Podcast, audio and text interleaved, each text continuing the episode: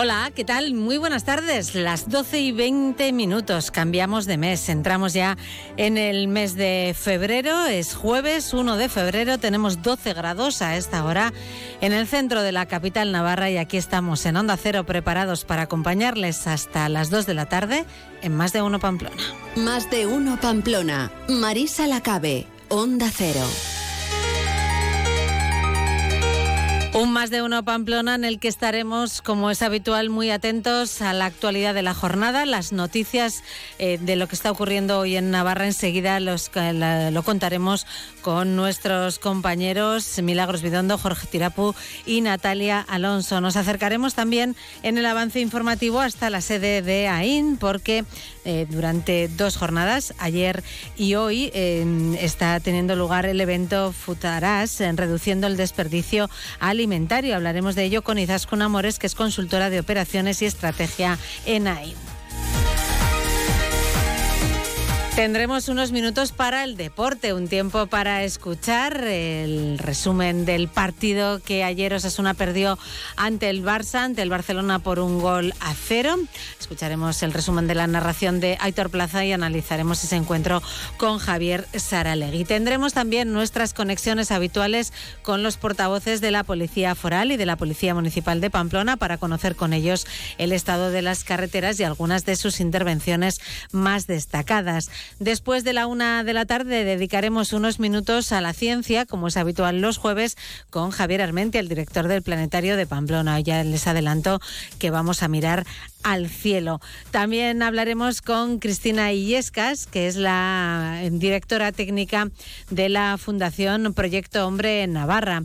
Ayer participaron en sesión de trabajo en la Comisión de Salud del Parlamento de Navarra y trasladaron la inquietud que tienen eh, sobre dos temas concretamente, la nueva comunidad terapéutica y la diferencia del coste plaza de las plazas concertadas con el gobierno de Navarra. Conoceremos esa inquietud hoy, como les digo, con Cristina Illescas.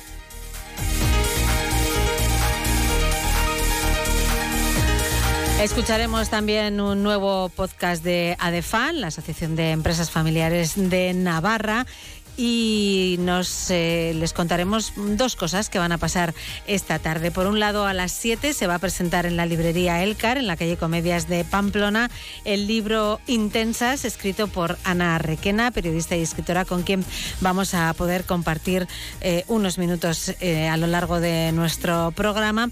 Y también les contaremos que a las siete y media de la tarde, en la Casa de Cultura de Cizur Menor, va a tener lugar un homenaje a Tomás Hierro, que fallecía hace casi ya eh, dos años, eh, Casa de Cultura de Cizur Menor, que desde ahora va a llevar el nombre precisamente de Tomás Hierro, eh, un asunto que trataremos con su hija, colaboradora también habitual de este programa, Ana Hierro.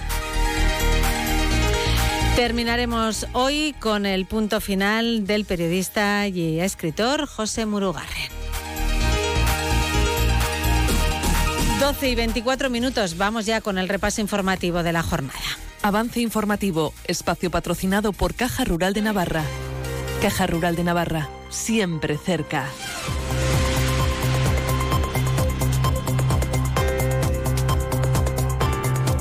Repasamos las noticias de la jornada en primer lugar con Milagros Bidondo. Muy buenas tardes, Mila. ¿Qué tal, Marisa? Muy buenas tardes. ¿De qué estamos pendientes este jueves? Bueno, pues pendientes del Pleno del Parlamento, como no podía ser de otra manera, la cita habitual de los jueves, pero también muy pendiente pues de esas protestas de los agricultores franceses. Parece ser que las protestas se van extendiendo también a, a otros países, a Bélgica, también a España, y esa amenaza también de bloquear la capital, de bloquear París. Bueno, pues hoy hemos querido charlar sobre esta cuestión con Javier Taberna, con el presidente de la Cámara de Comercio e Industria de Navarra. Eh, hay que recordar que el primer ministro francés, eh, Gabriel Attal, cargaba contra los sectores agrícolas de España e Italia, a los que acusaba de competencia desleal. Y a esta cuestión se refería hoy Javier Taberna. Una barbaridad. E-, eso no se puede permitir en la Comunidad Europea. Que alguien diga que nuestras naranjas, mandarinas, no sé qué han dicho, que son espantosas, vamos, eso no tiene Yo, creo que han pedido, han pedido el norte, eh, nuestros compañeros franceses, eso, los, políticos franceses, ¿no? Porque no se puede, eh, yo no sé, se puede hablar de, los productos marroquíes o argelinos o, lo que se quiera, que sean de fuera de la comunidad, pero hablar mal de un producto europeo, bueno, me parece que no lo habíamos visto nunca. Bueno, pues el presidente de la Cámara de Comercio también apuntaba cuáles pueden ser las repercusiones que estas protestas pueden tener también en nuestra comunidad y sí que también quería dejar muy patente, eh, bueno, pues que entiende que los agricultores se hayan echado a la calle. Fundamentalmente está eh, afectando a las exportaciones. Navarra, todo lo que es la agroindustria, es muy importante para nuestra economía y exporta muchísimo. Bueno, eh, en vino, por ejemplo, pues prácticamente el 80% de la producción navarra sale al extranjero. Y eso es lo que nos está afectando.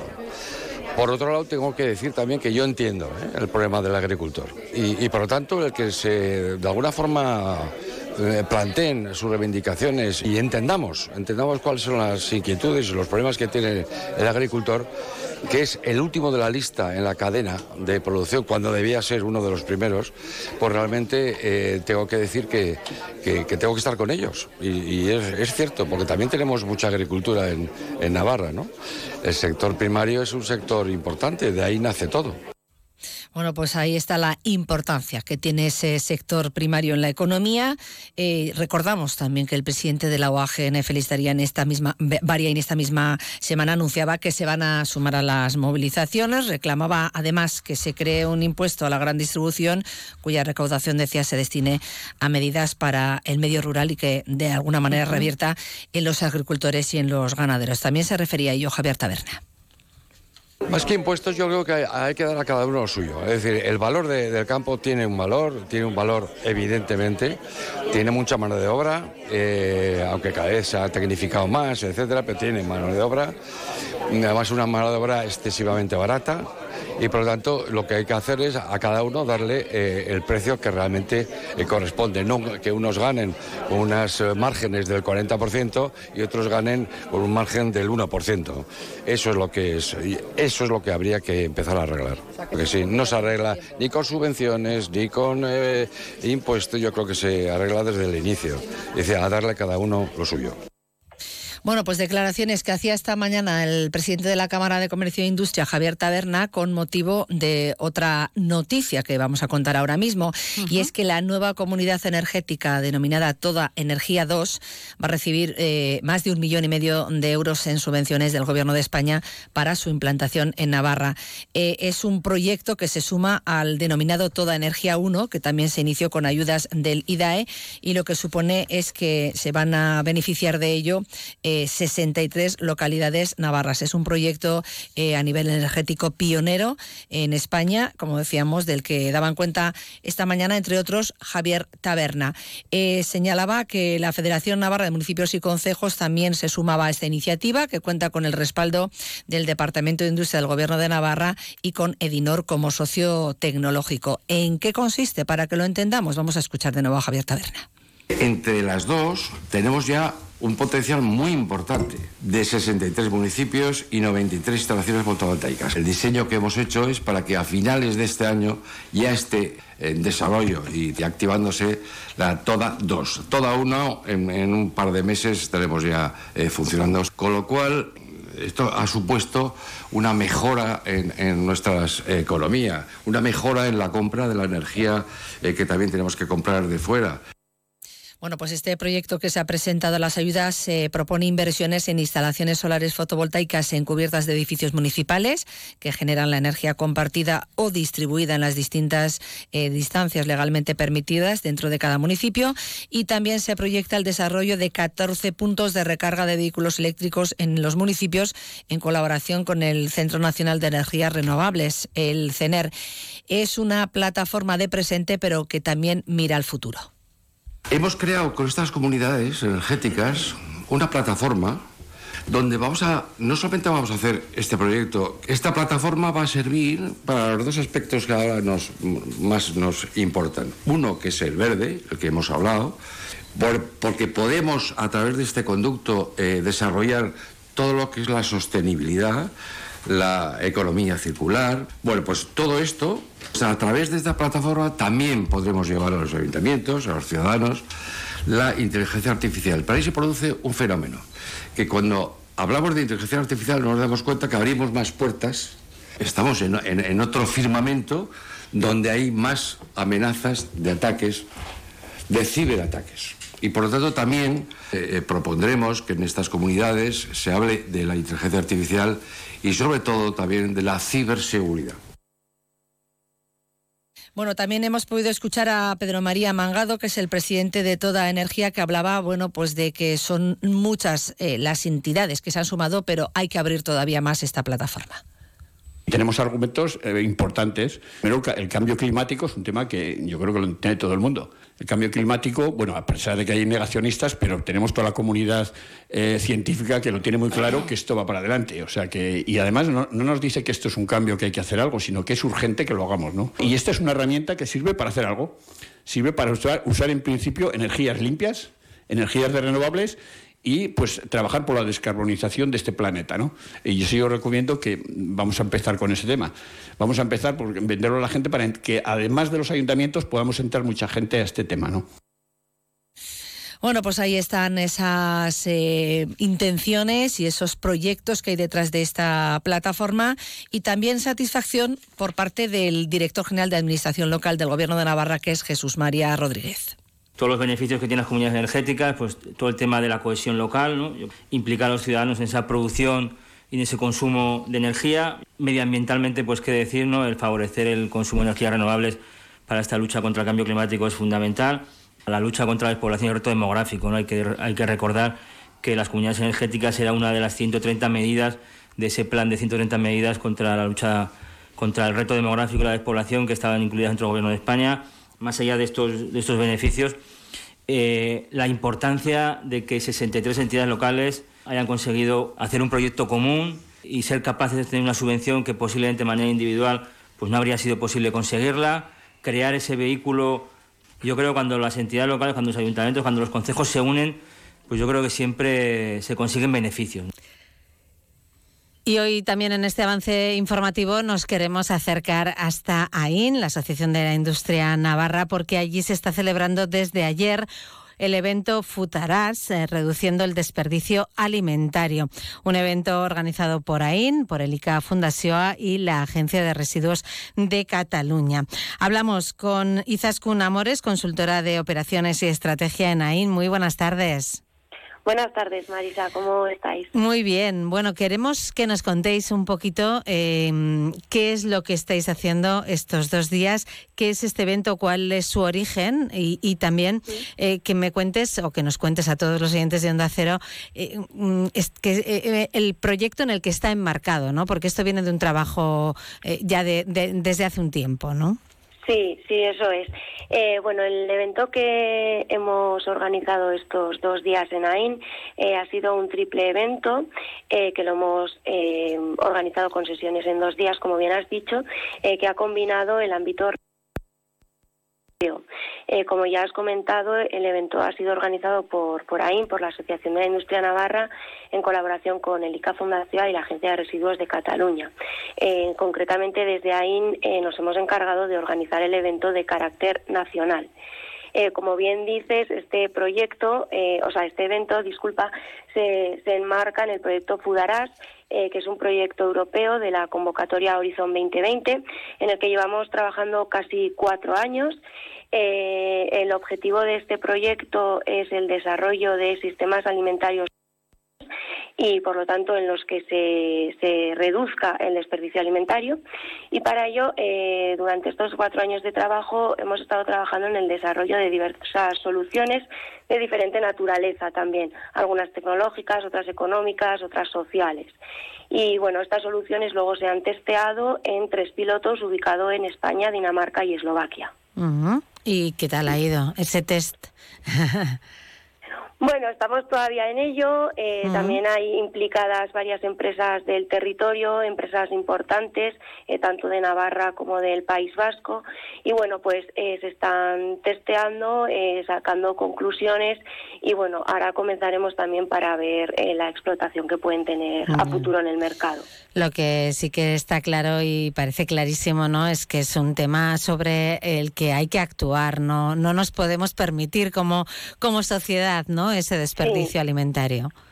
Sí, así es, sí. Eh, por ello, nosotros en este evento hemos querido reunir a todos los agentes de la cadena de valor, ¿no? Para tener la ocasión de trabajar y, de intercambiar conocimiento eh, en torno al desperdicio alimentario.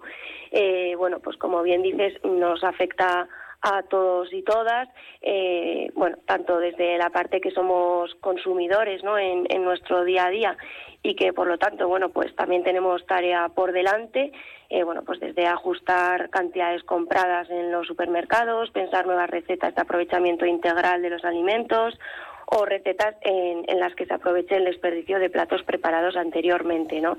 Pero bueno, también es importante que además de, los consumidores, bueno, pues estén implicados otros agentes de esta cadena de valor, eh, bueno, obviamente en las empresas eh, que, que, operan en el sector, pero también clústeres de alimentación y centros tecnológicos que ejecutan proyectos de I+D en este ámbito eh, y que ayer también estuvieron aquí presentes. bueno, y también tuvimos la oportunidad de, de contar con con la participación de autoridades de la Comisión Europea, del Ministerio de Agricultura, Pesca y Alimentación, también con el Gobierno de Navarra, Gobierno Vasco y la Generalitat de Cataluña, ¿no? para poder aterrizar las políticas, estrategias y normativas que se están impulsando también desde la administración pública. Entonces, como bien dices, tenemos que estar todos, eh, bueno, pues en ese camino, ¿no? Y en el objetivo de, reducir el desperdicio alimentario.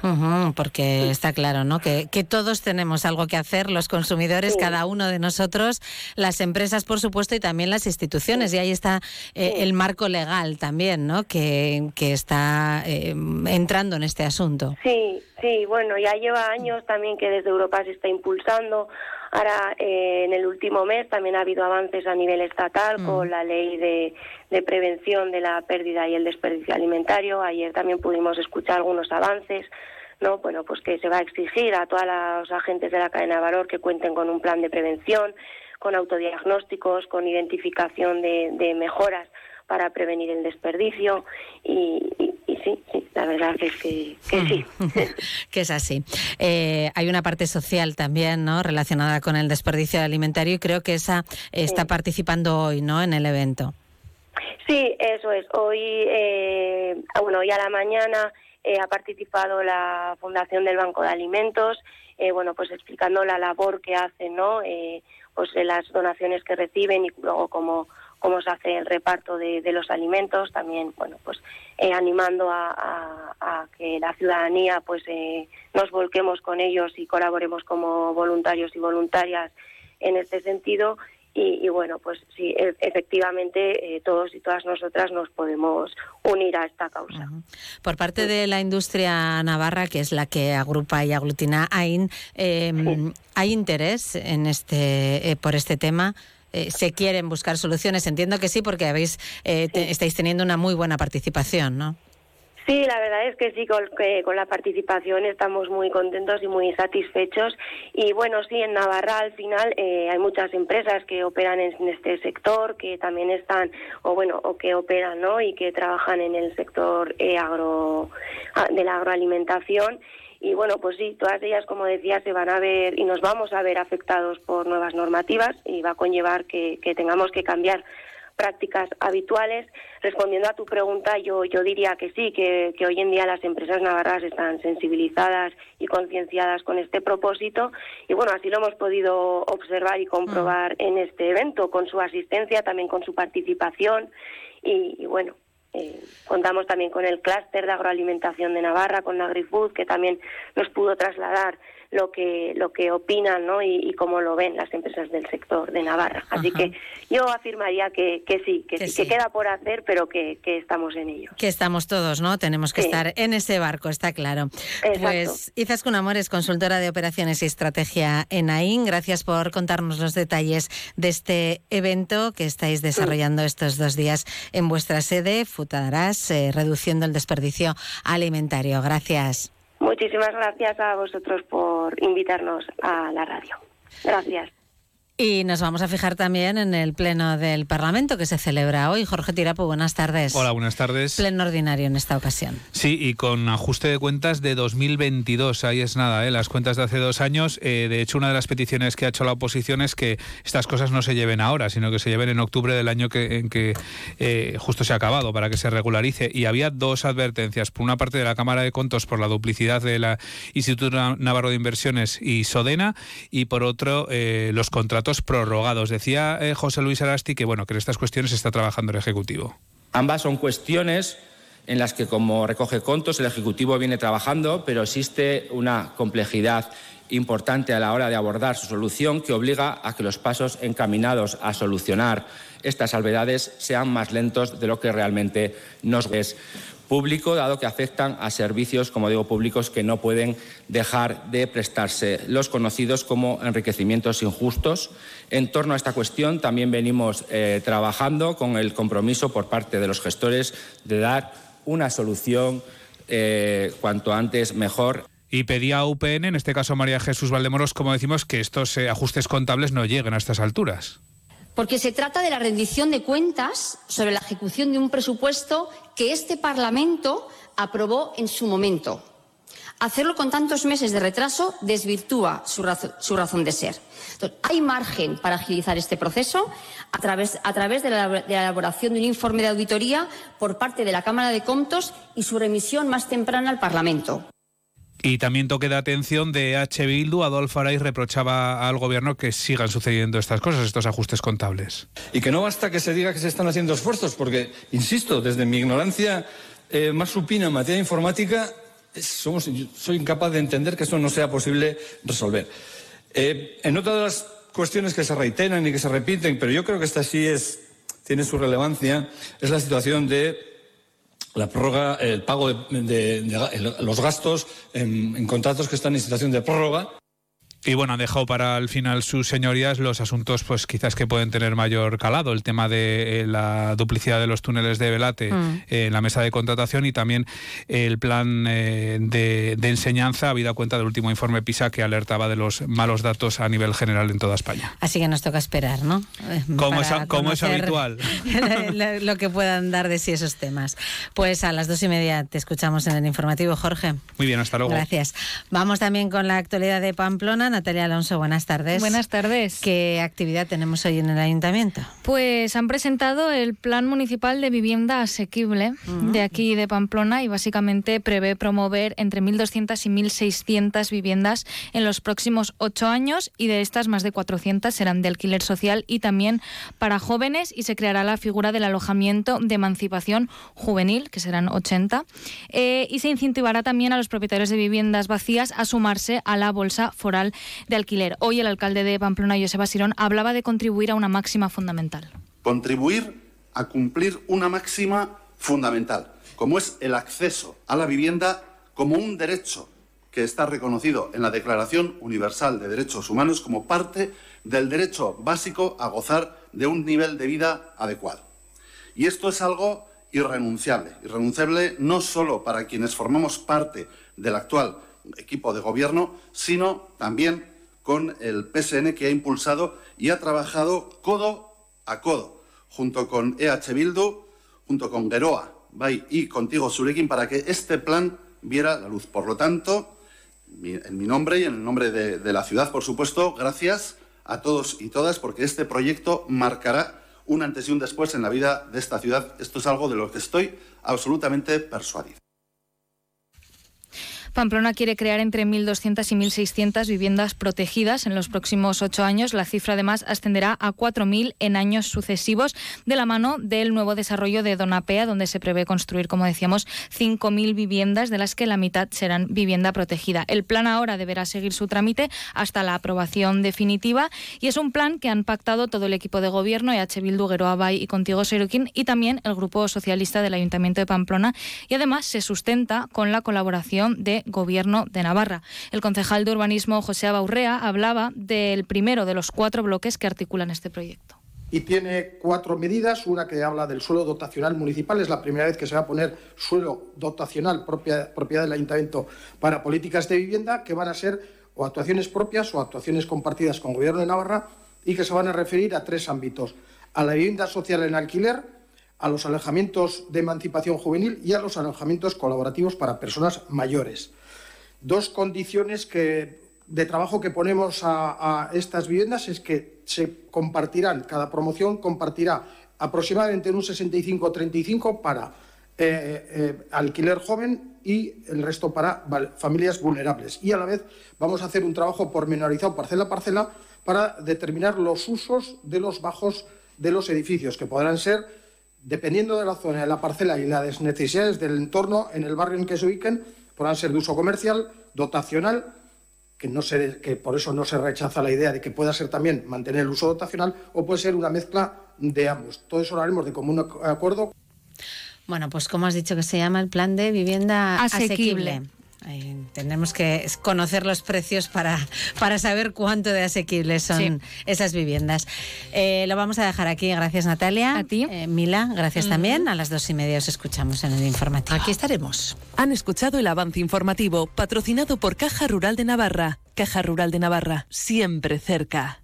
Descubre el plan Disfruta Seguro de Caja Rural de Navarra. Tendrás mayor protección al agrupar tus seguros pagando mes a mes. Dispondrás de ventajas exclusivas, gestor personal, orientación médica y asesoramiento jurídico telefónicos, experiencias de ocio. Disfruta de la vida y confía el resto a Caja Rural de Navarra. Consulta condiciones en cajaruraldenavarra.com.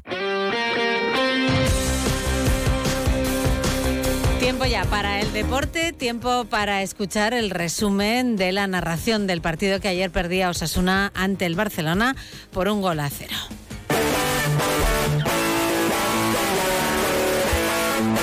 Resumen del partido patrocinado por Hierros Landaven. Buenas tardes, si son buenas y si no lo son, ahora las mejoramos. Bienvenidos a Radio Estadio Navarra, bienvenidos. ¿Qué jornada es esta? Jornada 20 me parece que es la que enfrenta a Barcelona y Osasuna, la que estaba pendiente de jugar. Por eso de la Supercopa. Aitor, que es una gozada tenerte de nuevo y que desde que no estás tú, yo he mejorado mucho técnicamente. Lo, lo sé, lo sé. Que lo sepas. Lesión en el Barça. Sí, y, rápidamente. no, no, y rápidamente ha mandado Xavi salir a calentar a, un jugador. ¿eh? Ha dicho me cago en la mar. me parece que Ferran no va a poder oh, continuar, ¿eh? Servicio puesto. Bueno, Ha saltado Lewandowski a la frontal del área pequeña, la peinaba justo, justo con la frente. No ha llegado a impactarla bien en el 11 de partido. Ocasión para el Fútbol Club Barcelona. mira, mira, qué buena Budimir, qué recuperación tiene Arnaz. Arnaz dentro del área puede buscar el disparo, recorta el suelo Araujo. Se ha ido la pelota a córner, espero. Aunque va a decir el árbitro que revisión. ¿eh? La van a mirar. Araujo es un poquito conejo ahí, ¿eh? No sé por qué más. ¿A qué va? al suelo. A ver, que la tiene Arnaiz. Arnaiz entra dentro del el balón. Uy, uy, uy. balón no toca. Balón no toca. Toma. Balón no toca. Nah, no, sí, sí, yo creo que es penalti. Culo, sí, con, el culo, se lleva, pero es falta. Le, arrastra, le arrastra, le arrastra el pie. Con el culo, pero se lleva, se lleva el pie de Arnaiz. Sobre todo lo que no es es córner. Es una conejada, efectivamente. Va Araujo al suelo y le acaba arrastrando con el culo le atrapa, tío, como si te la atrapara una escalera media. No, no, no, no. Pues no hay nada. No hay nada, no dice el árbitro, pues que no le resultará suficiente. La pone Gundogan, el remate de Cundé arriba, rematado solo. Llega Fermín, que viene atapado Aitor Fernández y además se queda con el esférico. Por la banda derecha hacia el punto de penalti, salta un Budimir fuera. El remate de Budimir. ¿Quién ha tocado en el primer palo? Creo que era Lucas Torro. Estaba otra vez con la caña. El croata no ha conseguido meterla para adentro. Efectivamente era Lucas Torro. No había fuera de juego. Le ganaba Oh, la se la partida. Se la encuentra ¿eh? de cabeza sí, prácticamente. porque- 46 de partido. Allá va el servicio buscando el segundo palo. Salta David arriba. Había empujón. Bien, Ábrego, Es- bien. ese, ese O, que, que sepa el oyente, bueno, que el remate ha sido malo, ¿eh? Lo voy a decir mirando a la cámara. No había razón de ser para el grito de Abreu. Para Lewandowski le tira el caño errando el disparo de la mal. Acaba atrapando a Héctor Fernández. La apertura para la banda izquierda dentro del área. Tiene Canzola, pone que no exterior. Gol. Gol del Barcelona. Gol del Barcelona. Y Y ahí además está. se estrena Vitor Roque. Vitor Roque. Vitor Roque que se estrena con este tanto para el Barcelona. El servicio con el exterior de Cancelo se ha adelantado a toda la defensa el 19 del Barcelona y se estrena como goleador. 66 de partido, 1-0 en el marcador. Y Unai García expulsado. Te abraza demasiado, Pues quizás. para mí sí que es. Es tarjeta, ¿eh? Para mí sí que es. Es tarjeta, otra cosa es que en otras ocasiones los árbitros perdonen y tal, pero para mí es tarjeta porque además el pase le busca a él. Para mí sí, que es, sí, sí. Porque encima es que el pase es hacia adentro, no, No es hacia afuera. No es un pase que vaya al córner, es un pase es. que va hacia adentro del área. Vitor Roque dentro del área, mete el cuerpo a penalti. Lucas Torro, yo creo. No, no, no. Pues como la de Lewandowski. Pues he visto un penalti de Lucas Torro clarísimo. Brasana es para Raúl García de Aro y el, control no ha estado bien orientado. La que buena sigue. recuperación. Vamos, Buena, buena. tiene Raúl García de Aro, el disparo. Al poste el disparo de Raúl García de Aro, cruzadito dentro del área ante la salida de Iñaki Peña. ¡Qué bien lo había hecho! No ha conseguido encontrar portería el 23 de Osasuna. Ocasión para los rojos. Con Cayola puede probar el disparo. La parada de Iñaki Peña. Le acaba despejando el balón. Caía muerto dentro del área. El efecto óptico Sí. parecía que entraba para adentro.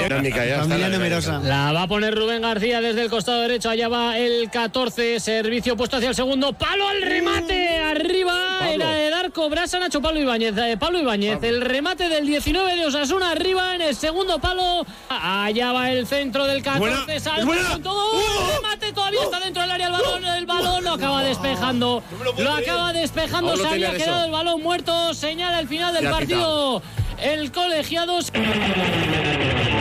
Hierros Landaven, almacén de hierros, vigas, chapas, tuberías y calibrados en todas sus formas y medidas comerciales. Profesionales cualificados del sector con una garantía completa de satisfacción y precios muy competitivos.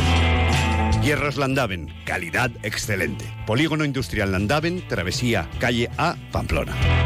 Javier Saralegui, buenas tardes. Hola, Marisa, buenas Hubiera tardes. sido bonito un empate ahí en el último Hubiera momento. sido muy ¿eh? bonito, ya si llega a rematar a Aitor Fernández, que le cayó el balón por ahí cerca en el último córner, todavía más, pero Figueroa Vázquez, no sé por qué, ya había avisado a los jugadores, el córner, se saca el córner y se acaba, cuando se habían perdido 40 segundos en, en la falta anterior, porque un jugador de Barcelona no daba el balón a, Pues mira, a Jodor Rojillo. pues mira qué bien. Bueno. Estropeó un poco ahí Figueroa Vázquez, una buena actuación que tuvo como acción en la que eh, nosotros creemos que hubo penalti a, a Arnaiz porque con el culo le barre a Araujo, ya lo acabamos de escuchar. También es verdad que hubo otra acción, otro más que posible penalti de David García que no pitó, o sea que en ese sentido errores para ambos. Y lo que echamos de menos de Osasuna fue que saliera más decidido al ataque. Hay mucho debate hoy, ¿no?, entre los aficionados. Es que, pues, ¿qué queréis contra el Barcelona? Bueno, es que era contra este Barcelona y este Barcelona no está bien. Ganó 1-0 y con muchos apuros a, a Osasuna en su estadio. Y a este Barcelona se le podía haber hecho daño si el hubiera salido con un poco más de atrevimiento o de convencimiento. Osasuna optó por defender y dejar que pasaran los minutos, que también es otra estrategia, e ir a por el partido en la segunda parte. Y lo único que salió ahí mal fue que se, cuando ya estaban preparados los cambios se encajó el gol y además a los tres minutos Unai García vio la segunda amarilla y fue expulsado. Y eso echó al traste con el plan de partido que tenía Yago Barrasate, porque tampoco te va a salir todo bien. Los entrenadores lo preparan todo ya, pues eso, como eh, dice, los 11 y los 5, los 16 van a ser muy importantes ya, pero claro, para eso te tiene que salir bien que llegues 0-0 hasta ese minuto en el que tú quieres hacer los cambios y no sucedió eso. Bueno, además de eso, muy pendiente soy del Chimi Ávila y de su posible, no te voy a decir más que probable, solo su posible Ya. salida de Club Hasta Atlético las Osasuna. 23 y 59 ¿no? de esta noche vamos a estar así. Osasuna va a temo. protagonizar hoy, va a ser uno de los protagonistas de, de estos culebrones de última hora del mercado de fichajes. No lo había sido en ninguna ventana de hace mucho tiempo, pero esta noche sí lo va a ser. Supuestamente, supuestamente hay más clubes interesados en el Chimi. El Getafe, por ejemplo, que acaba de eh, ceder con opción de compra a Enes Unal por 16 millones de euros al, a un club inglés. El Betis eh, va a ingresar 16 millones de euros o el 80% de esa cantidad por Luis Enrique, que lo traspasa también al Botafogo. Es decir, Betis, Granada, Getafe tienen dinero y ahora, por lo tanto, Sasuna quiere hacerse fuerte en una negociación para no malvender a un futbolista que sigue siendo uno de los jugadores franquicia y que sigue teniendo una gran calidad, pero no quiere jugar en Osasuna. Yo creo que Osasuna es el que tiene la sartén por el mango, aunque suele ser lo contrario y los clubes a veces están atados cuando un jugador quiere salir. En este caso no es así. Bueno, pues la incógnita se despejará hoy, a lo largo del Ya lo día de contando. hoy. No, no hay más que esperar, no hay, otra cosa que hacer. Pues eh, gracias, Javier. Eh, te escuchamos en Onda Deportiva a las 3 menos cuarto. Muy bien, pues hasta entonces analizaremos el partido con Diego Alonso y veremos qué es lo que hace Osasuna. Más de uno Pamplona. Onda Cero. La previsión del tiempo. Tenemos intervalos de nubes altas, aumentando la nubosidad baja en la mitad norte a lo largo de la tarde, con brumas y nieblas asociadas que pueden ser localmente persistentes en el tercio norte. Pueden llegar también precipitaciones débiles y dispersas eh, al extremo norte, más frecuentes en la Navarra Cantábrica. Los vientos soplan flojos variables, tendiendo a norte y noroeste, con intervalos más intensos en el centro y sur y con cierzo en el Ebro en las próximas horas.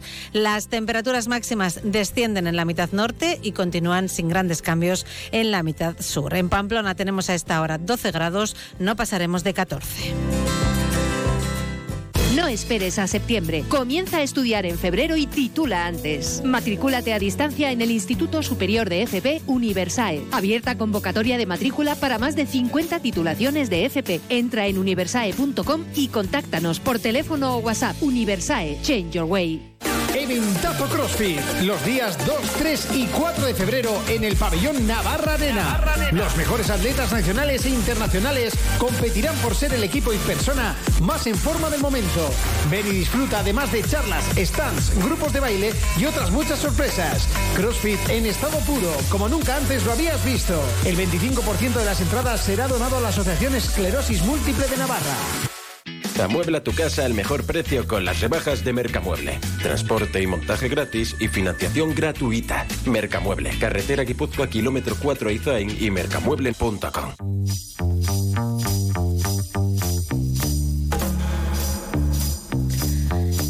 Y seguimos, eh, vamos ya como cada día a conectar con el Departamento de Comunicación de la Policía Foral. Saludamos a Iñaki Arrula, muy buenas tardes. Buenas tardes, Marisa. En una jornada, de momento al menos, tranquila en las carreteras. Eso es, de momento de relativa tranquilidad en nuestras carreteras, donde nuestras patrullas atendían dos únicos accidentes viales en Berriozar, una colisión coche-moto y en Madoz un turismo chocaba contra una bionda con el resultado en ambos siniestros de daños materiales, es decir, sin heridos. En Peralta se inmovilizaba un vehículo por tasa positiva en alcohol de su conductor.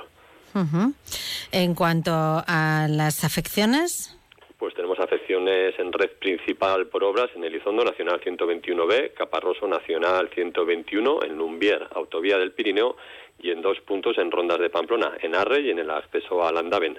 En redes secundarias sigue cortada la Navarra 6000 entre Arlegui y Subiza por reparación de calzada con los desvíos, sus desvíos señalizados. y tenemos algo que destacar en cuanto a seguridad ciudadana.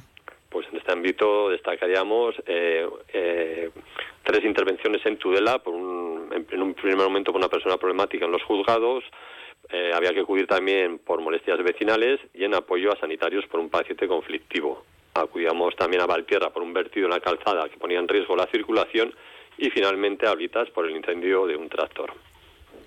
Pues muy bien, pues gracias Iñaki, hasta mañana, buenas tardes. Hasta mañana, buenas tardes. Vamos también a saludar al portavoz de la Policía Municipal de Pamplona, Fernando Domeño, ¿qué tal? Muy buenas tardes.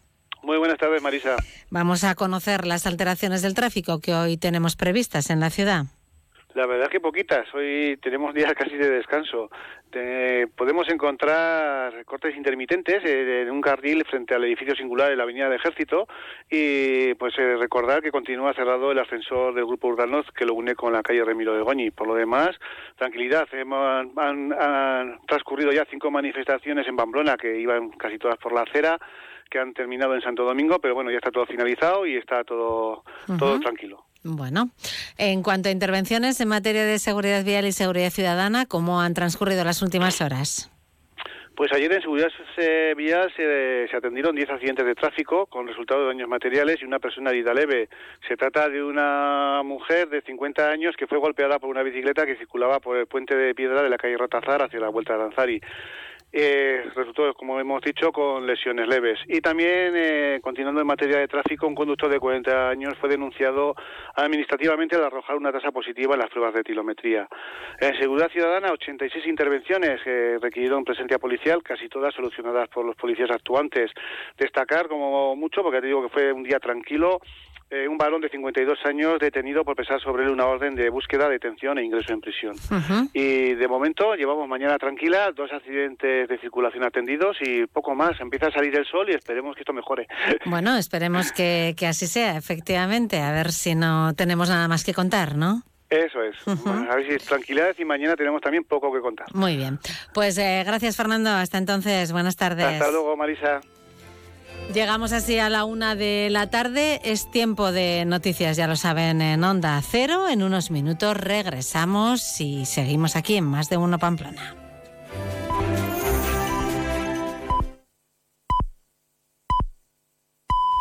Es la una de la tarde, mediodía en Canarias.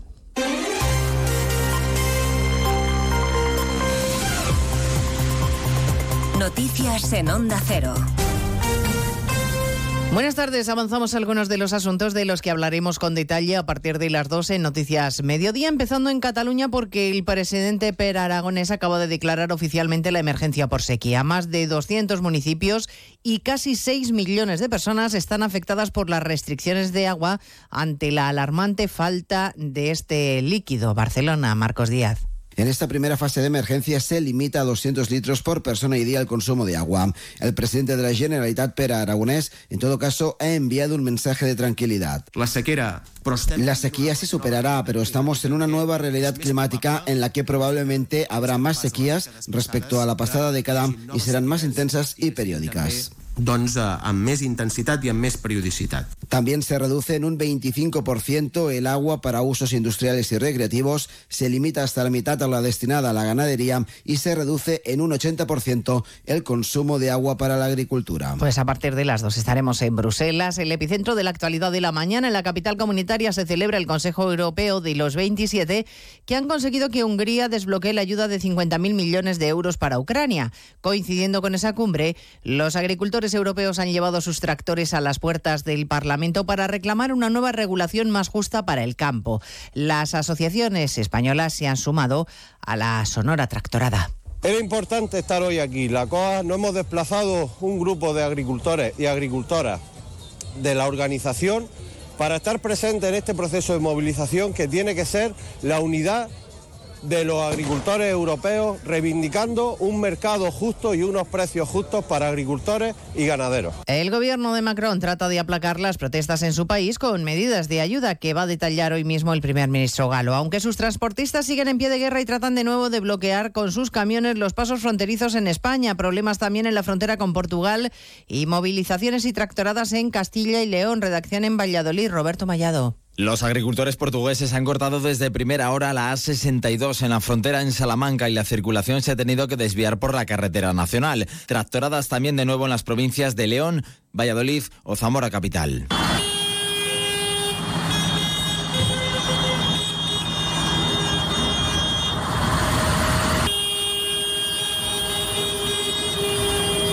Denuncian los agricultores lo que consideran la peor PAC de la historia, con una burocracia inasumible y también exigen que se endurezcan los controles a los alimentos que llegan desde otras zonas de producción. A partir de las dos recorremos los puntos más conflictivos y hablaremos de las críticas que algunos dirigentes políticos como el portavoz de Sumar, Íñigo Rejón, siguen dedicándole a los jueces. Pese a la petición de ayer del presidente del Poder Judicial reclamando que les dejen en paz, como recordarán. Desde Bruselas, donde participa en la reunión del Grupo Popular Europeo, Núñez Feijóo ha insistido en que dará la batalla en Europa para defender el Estado de Derecho. No son buenos tiempos para la independencia judicial en España, no son buenos tiempos para el Estado de Derecho, pero nosotros no vamos a dar ni un solo paso atrás y vamos a defender el Estado de Derecho de nuestro país y vamos a trasladarle a la Unión Europea, a la Comisión y al Parlamento Europeo que Europa no puede permitirse que la cuarta economía del euro esté cuestionando los pilares esenciales, fundacionales de la Unión Europea. La policía investiga la denuncia por presuntos tocamientos de un profesor a alumnos en un colegio de Málaga. Los niños tienen apenas 6 y 7 años. Redacción en Málaga, Blanca Lara. El profesor dependiente de uno de los centros escolares de la capital malagueña, dependiente de la Fundación Victoria, ha sido ya despedido por esos presuntos tocamientos y conductas indebidas con varios alumnos de entre 6 y 7 años. La Fundación Victoria ha manifestado su colaboración con la Policía Nacional y con la Justicia, señalando su celeridad en la protección a menores. La Policía Nacional ya ha abierto una investigación contra el profesor tras recibir la denuncia. Y además, la Organización Mundial de la Salud acaba de hacer públicas las cifras de incidencia de cáncer en el mundo. Calcula que aumentará un 77% en 25 años. Belén Gómez del Pino. Hasta los 35 millones de diagnósticos en 2050 frente a los 20 millones de 2022. Esta explosión de casos se debe tanto al envejecimiento como al crecimiento de la población, pero también a la mayor exposición a factores de riesgo como el tabaco, el alcohol, la obesidad y la contaminación atmosférica. El cáncer de pulmón sigue siendo el más frecuente en todo el mundo con 2 millones y medio de casos. Le sigue muy de cerca el de mama y ya por detrás el color rectal, el cáncer de próstata y el de estómago. En todo el mundo hay 53 millones y medio de personas supervivientes de cáncer. Pues de todo ello hablamos en 55 minutos, cuando resumamos la actualidad de esta mañana de jueves 1 de febrero. Elena Gijón, a las 2, Noticias Mediodía.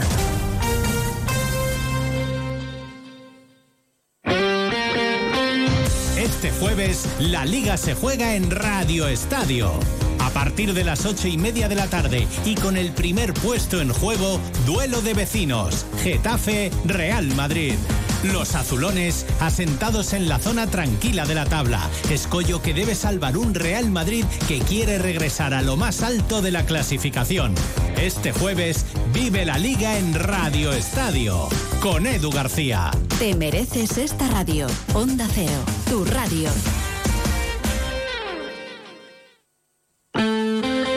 Onda Cero Navarra. Apúntate al desafío Overtrace Adventure. El primero de los seis eventos del desafío es la fuga de Escava del 13 al 14 de abril en el Valle de Erro. Una prueba de cross country de 24 kilómetros oficial y puntuable y una marcha popular de 12 kilómetros. Conocerás la historia de la mayor fuga de presos que se ha producido en Europa y que fue en Navarra. Apúntate a un evento o a varios de los que forman el desafío. Descuentos por reservar en grupo o por apuntarse a más de uno. Información y reservas en la web desafíoovertraceadventure.com. Acredita tu experiencia profesional y obtén un título oficial. Si llevas años trabajando tienes formación pero no tienes un título reconocido, el programa gratuito Acredita tu oportunidad. Infórmate en la Cámara de Comercio de Navarra. Es un programa financiado a través del Fondo Next Generation de la Unión Europea, el Ministerio de Educación, Formación Profesional y Deportes, en el marco del Plan de Recuperación, Transformación y Resiliencia, y Gobierno de Navarra. Programa Acredita, porque tu experiencia es un grado. Escucha los lunes a las siete y media de la tarde la Brújula de la Economía, patrocinada por la Asociación de la Industria Navarra, AIN. Un espacio de onda cero en el que trataremos asuntos relevantes y de actualidad para las empresas. Hablaremos con expertos, empresarios, emprendedores, autónomos, pymes y comercios para que nos aporten su visión sobre los temas que les afectan en el día a día, con el objetivo de dar a conocer la situación de la industria y el comercio en nuestra comunidad. Recuerda, los lunes a las siete y media de la tarde, la Brújula de la Economía, patrocinada por la Asociación de la Industria Navarra AIN, en Onda Cero.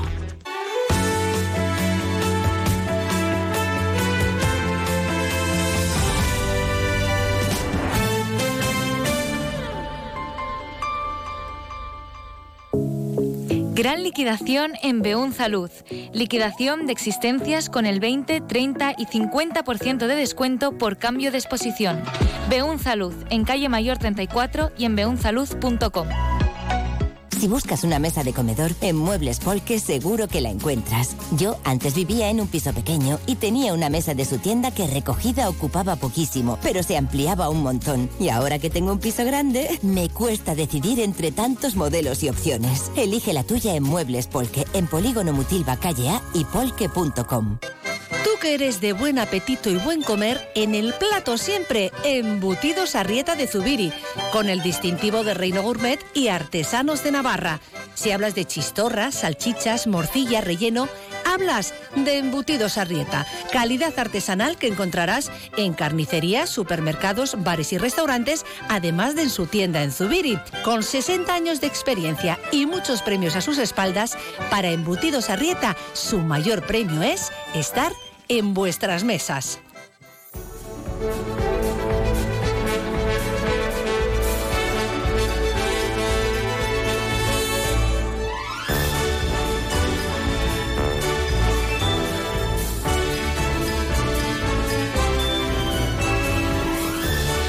La una y nueve minutos, aquí seguimos acompañándoles en más de uno Pamplona. Ya saben que vamos a estar aquí hasta las dos de la tarde de este jueves 1 de febrero, que también hoy como todos los días, es un buen día para donar sangre. Si quieren obtener información, si tienen dudas que quieren resolver, pueden hacerlo a través de la página web de Adona, que es la Asociación de Donantes de Sangre de Navarra, www.adona.es.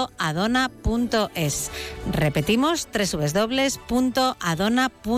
Allí van a encontrar toda la información, los teléfonos para pedir cita y vamos a recordar también como cada día que donar sangre es regalar vida.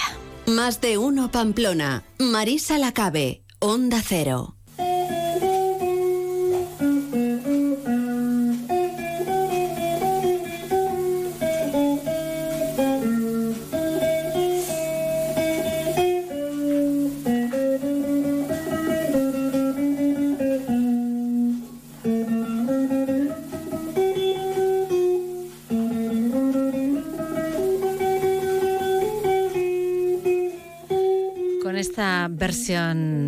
Acústica de La Marcianita saludamos a Javier Armentia, director del Planetario de Pamplona. Muy buenas tardes, Javier.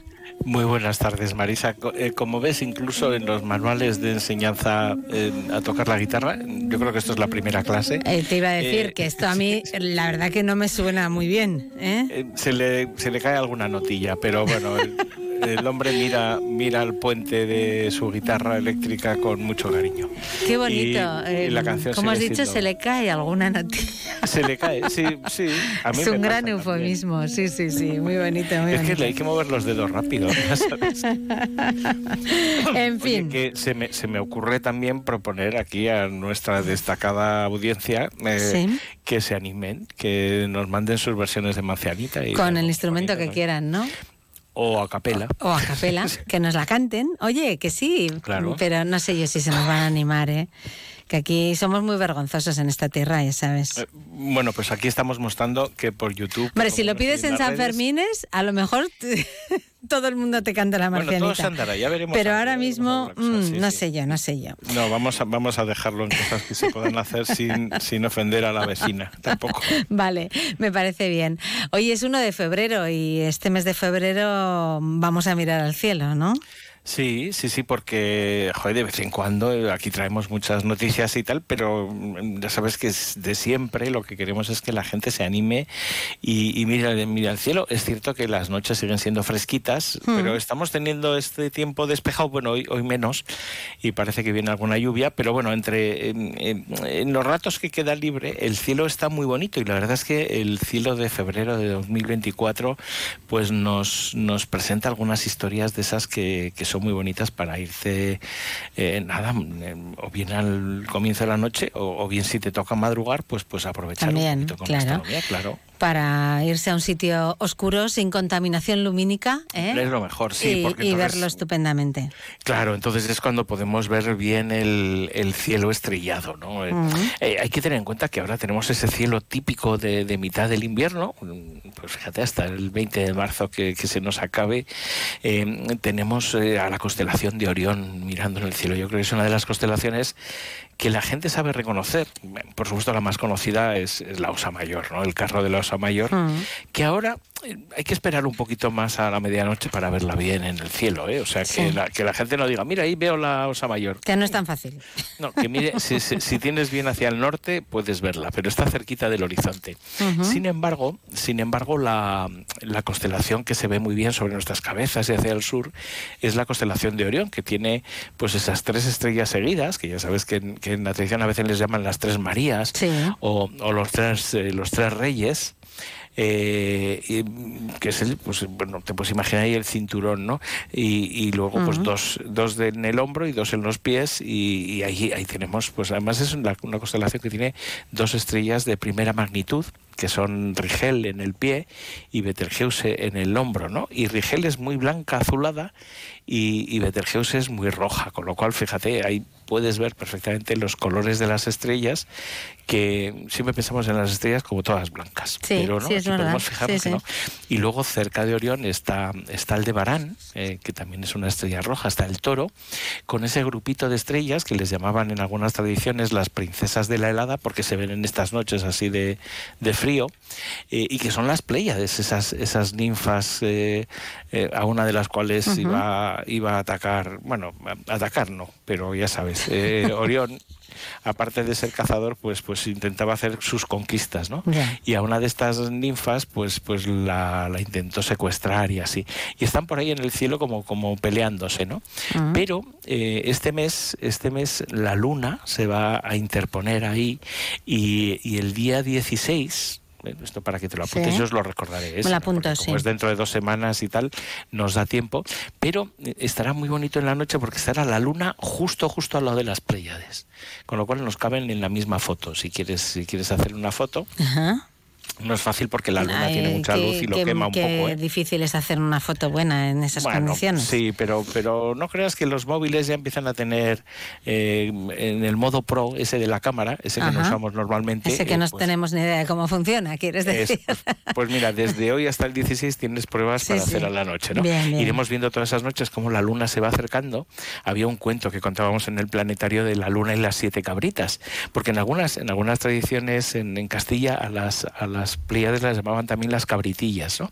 Y entonces están ahí las cabritillas y llega el lobo, ¿no? que es, que es la luna, y se va acercando y casi casi se las come el día 16. Ujú. Pero luego pasa y no pasa nada, ¿eh? que la gente no, Vale, que nadie se asuste. y tenemos planetas también este, este mes muy bonitos. También. Van a estar, eh, bueno, al amanecer, eh, para empezar a los que yo, yo te lo digo a ti, porque como sé que madrugas bastante, Sí, bastante. pues eso, pues, pues ahí antes del amanecer y mirando hacia el este, en la zona de Sagitario y Capricornio, eh, está Venus muy muy brillante a un avión, y digo, no, no era un avión, era Venus que estaba viendo ese punto brillante porque siempre se queda en el mismo sitio. Claro, es que a uno no le parece a veces eh, una, Sí. a veces es tan intensa también, ¿no? La luz que se ve. Claro, bueno, Venus sobre todo porque es, Mm. es de magnitud muy brillante, ¿no?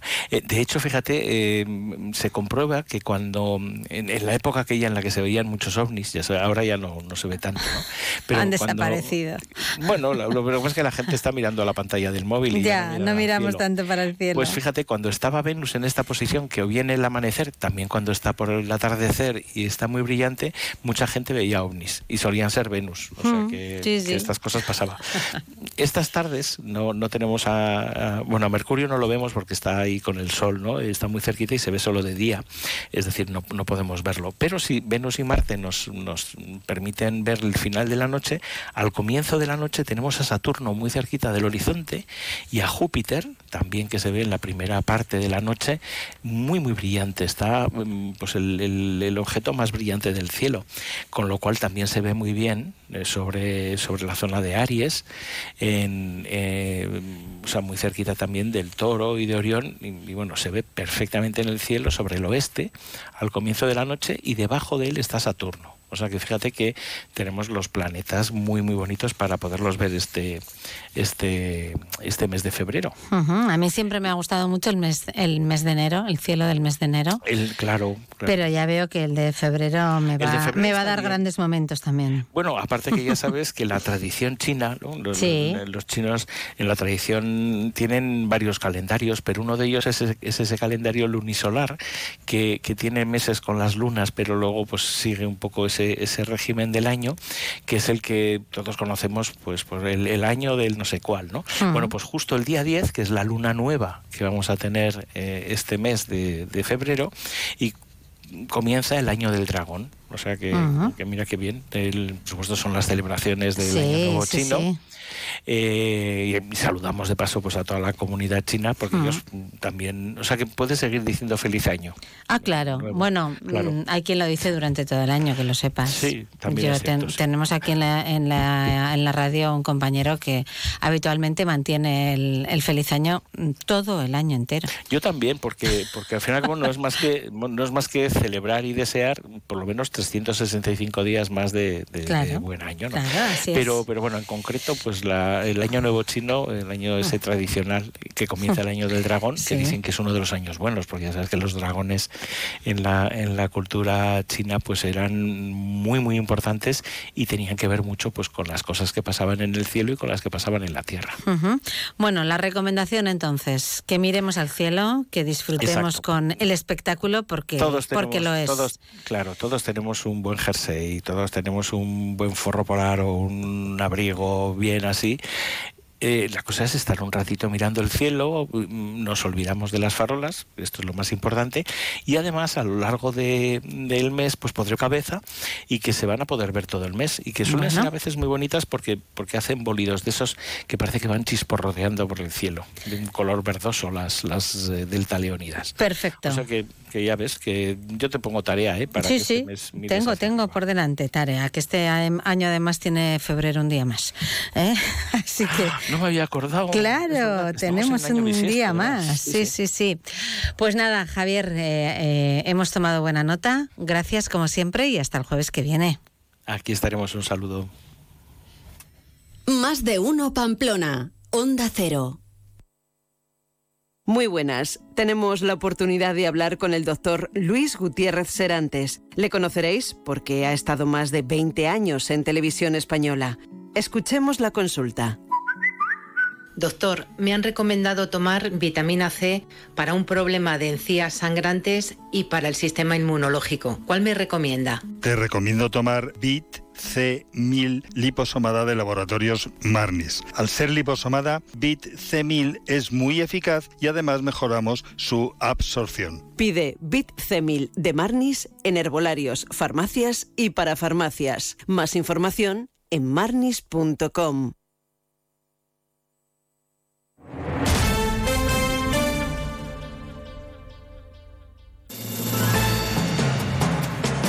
Civican, el espacio de pensamiento y cultura compartida de Fundación Caja Navarra, ha preparado una programación especial para este invierno. Del 1 de febrero al 1 de marzo, dentro del programa Perspectiva, se podrá disfrutar del escaparate de lecturas Cuestionando la sociedad digital en la biblioteca de Civicán, una recopilación de libros que analizan y reflexionan sobre la era digital y su impacto en la sociedad abarcando diversos campos. Y el sábado 3 de febrero a las 6 de la tarde, dentro del programa La Veleta, tendrá lugar el taller Fleet Books para público infantil de 9 a 12 años. En él se construirá un libro animado a través de la creación de las propias imágenes y relatos de cada asistente. En él se trabajará el proceso de animación. La inscripción a esta y otras actividades está abierta en Civicán, por correo electrónico o a través del teléfono 948-222-444. Toda la programación puede consultarse en www.fundacioncajanavarra.es, Facebook, Twitter e Instagram. Más de uno Pamplona. Onda Cero. Hola Ana, qué bien te veo. Sí, vengo de Óptica Russo y estoy súper contenta con mis nuevas gafas para la hipermetropía. Tienen unas lentes más finas por lo que son comodísimas. Y además con estos cristales mis ojos se ven más naturales en forma y tamaño. Menudo cambio. La verdad es que estás genial. Tú también puedes ver bien y verte mejor. Este mes ven a Óptica Russo y aprovecha esta oferta en lentes de hipermetropía. Óptica Rousseau, Chapitela 21 y Avenida Bayona 9, Pamplona. Te compra tu coche, te compra tu carro, te compra tu buga. Compra tu furgo, te compra tu moto, te compra tu auto, caravan. ¿Te han hecho una oferta? Te la mejoramos. Has oído bien. Mejor precio garantizado y compromiso de pago en 24 horas. Ven a vernos. Fontanería Iruña, rápidos y económicos. En Fontanería Iruña realizamos grandes y pequeños trabajos como aerotermia, suelos radiantes, cocinas, baños, calefacción y servicios de fugas. También tenemos servicio de urgencias 24 horas los 7 días de la semana. Teléfono 679-666-997. Recuerda, Fontanería Iruña, teléfono 679-666-997. La una y casi 24 minutos. Eh, queremos ahora acercarnos a la situación que atraviesa la Fundación Proyecto Hombre.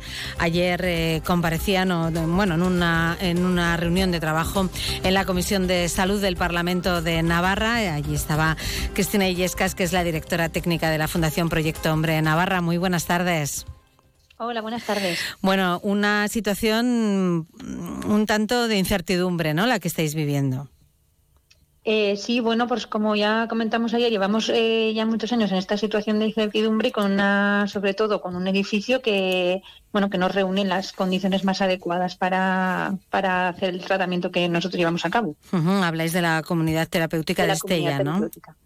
Eso es. Eh, el edificio cada año me parece que se lleva una buena parte de, de fondos, ¿no? Para su mantenimiento y sigue necesitando una reforma integral.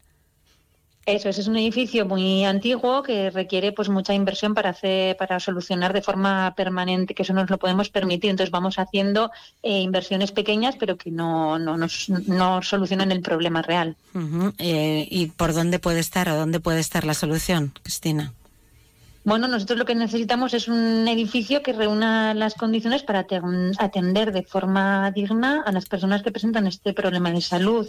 La manera, bueno, en su día se asignó una, bueno, se hizo una asignación presupuestaria por parte del gobierno para construcción de, una, de un nuevo edificio. No sé si, bueno, pues tiene que ser eso, si tiene que ser la rehabilitación de algunos, es decir, nosotros estamos abiertos a diferentes opciones. Lo que creemos es una queremos una aclaración por parte del Gobierno de Navarra de eh, pues una vía de, solucionar este problema. Eh, Proyecto Hombre sabemos que trabaja en la prevención y tratamiento de, adicciones como las drogas, el alcohol o el juego. Em, también es verdad que tenéis otro problema que es la falta de actualización de las tarifas, ¿no? Desde hace ya unos cuantos años. Al coste real de, esa plaza y lo que solicitamos es una actualización de los precios. Cada año, eh, ayer lo comentabais, ¿no? Pero mm, tenéis ahí un, una cantidad de 300.000 euros eh, que se queda, mm, vamos, que vais teniendo que conseguir de distintas maneras, ¿no? Un déficit. Eso, ese, ese, dinero, bueno, supone entre 250 y 300 mil euros anuales esa diferencia de precio, eh, por no actualizar en todos los, estos últimos años. Nosotros buscamos eh, financiación externa, y así vamos eh, solventando, pero bueno, tampoco podemos ir aumentando más esa financiación externa. Claro, ya es, es, difícil, me imagino, para vosotros también, ¿no? Conseguir esos fondos, claro. hablamos de bastante dinero, ¿no? Sí, sí, o sea que vamos buscando, bueno, pues conseguimos de diferentes financiaciones, entidades de, bueno, pues eh, privadas, de, proyectos, de diferentes cuestiones, las eh, aportaciones voluntarias, pues bueno, hay diferentes fuentes de, financiación, pero cada vez es más difícil. Hablamos además de una problema, ¿no? Sí, no tenemos ningún dato para pensar que vaya a disminuir, todo lo contrario. Los datos que vemos de los, de los consumos, de las edades de inicio y demás nos indican que vamos a seguir teniendo trabajo. Ojalá no fuese así. ojalá ojalá tuviera que desaparecer por falta de usuarios, ¿no? Eso es. Puede variar. El problema pueden ser sustancias, ahora más juego o menos, pero el tema de las adicciones es algo todavía muy candente y algo que hay que tratar como un problema de salud. ¿Cuál fue ayer la receptividad de los distintos grupos políticos? En esa comisión de salud? Bueno, nosotros estamos contentos con la receptividad, es decir, eh, nos dan mucho apoyo, consideran que esto es algo legítimo, quiere decir que, y que hay que actualizar los precios y que evidentemente nadie puede decir que no necesitamos unas instalaciones eh, que, nos permitan desarrollar eh, de forma adecuada los servicios. Otra cuestión es ahora cómo, cómo, cuál es la vía ¿no? o el camino mm. para, para, conseguirlo. Claro, ahora queda tomar la decisión y, y conseguir ¿no? E, esa alternativa. Bueno, pues eh, estaremos atentos también a, qué es lo que vaya ocurriendo, eh, a lo que se vaya decidiendo y, vaya pasando con, estos problemas que nos cuenta la Fundación Proyecto Hombre Navarra. Cristina Yesca es directora técnica. Gracias por estar con nosotros en Onda Cero. Gracias a vosotros. Buenas tardes. Más de uno Pamplona. Onda Cero. En Leclerc, consulta los mejores precios en nuestra web y app. Hasta el sábado 3 de febrero, solomillo de vaca a 19,99 euros el kilo. Solomillo de cerdo a 9,99 euros el kilo. Calabacín a 2,39 euros el kilo.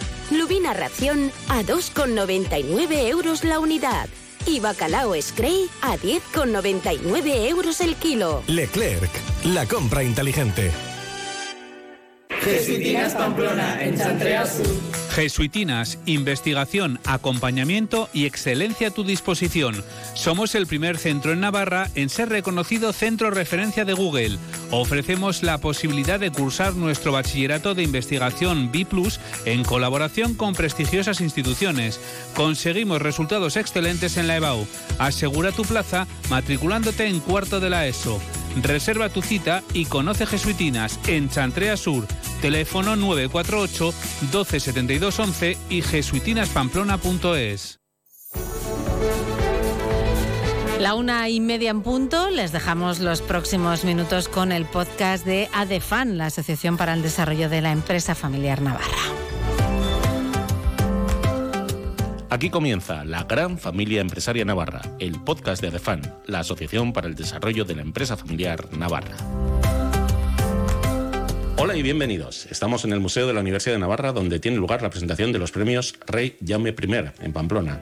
La cita organizada por la Fundación Premios Rey Jaume I, con la colaboración de la Asociación Valenciana de Empresarios y ADEFAN, tiene como objetivo acercar la ciencia y la investigación al mundo de la empresa para impulsar el crecimiento y la evolución de la sociedad.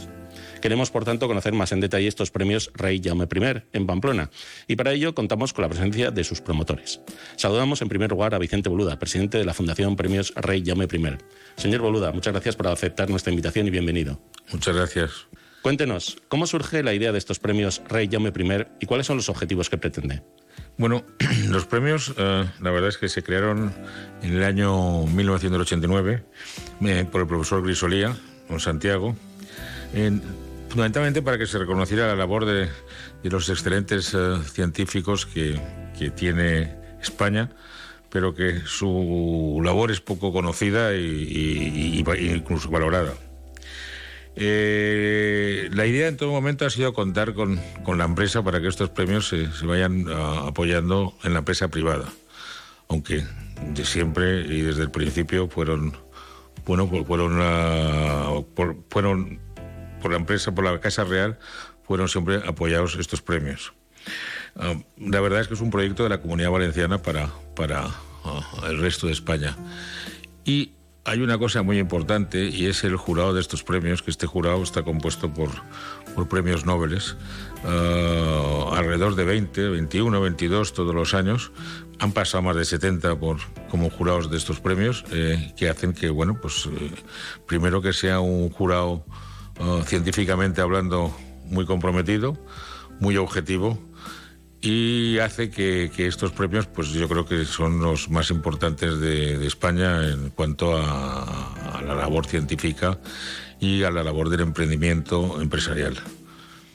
Por eso, bueno, pues eh, vamos haciendo este recorrido por, por cada año en una ciudad, pues promocionándolos y dándolos a conocer. Muchas gracias, eh, señor Boluda, presidente de la Fundación Premio Rey Jaume I. Seguimos conociendo más en detalle estos galardones. Javier Quesada, presidente ejecutivo de los Premios Rey Jaume I, bienvenido. Muchas gracias por acompañarnos. Muchas gracias a ustedes. ¿Por qué han elegido Pamplona para la presentación de estos galardones y cuáles son los perfiles empresariales y científicos de aquí de Navarra que podrían optar a alguno de estos premios? Bueno, Pamplona y Navarra naturalmente es una comunidad autónoma en España muy potente y muy equilibrada. Siempre se dice que tiene los sectores económicos del sector primario, el industrial y el de servicios muy bien compensado, mucho mejor que cualquier otra comunidad autónoma. Está además muy bien financiada y por lo tanto tiene calidad y excelencia y de toda la vida hemos tenido siempre referencias de sus universidades que son potentes, de sus centros de investigación y de su tecnología. Este año además introducimos un nuevo premio que eh, digamos que se dirige también a un área en la que eh, Navarra está muy bien situada.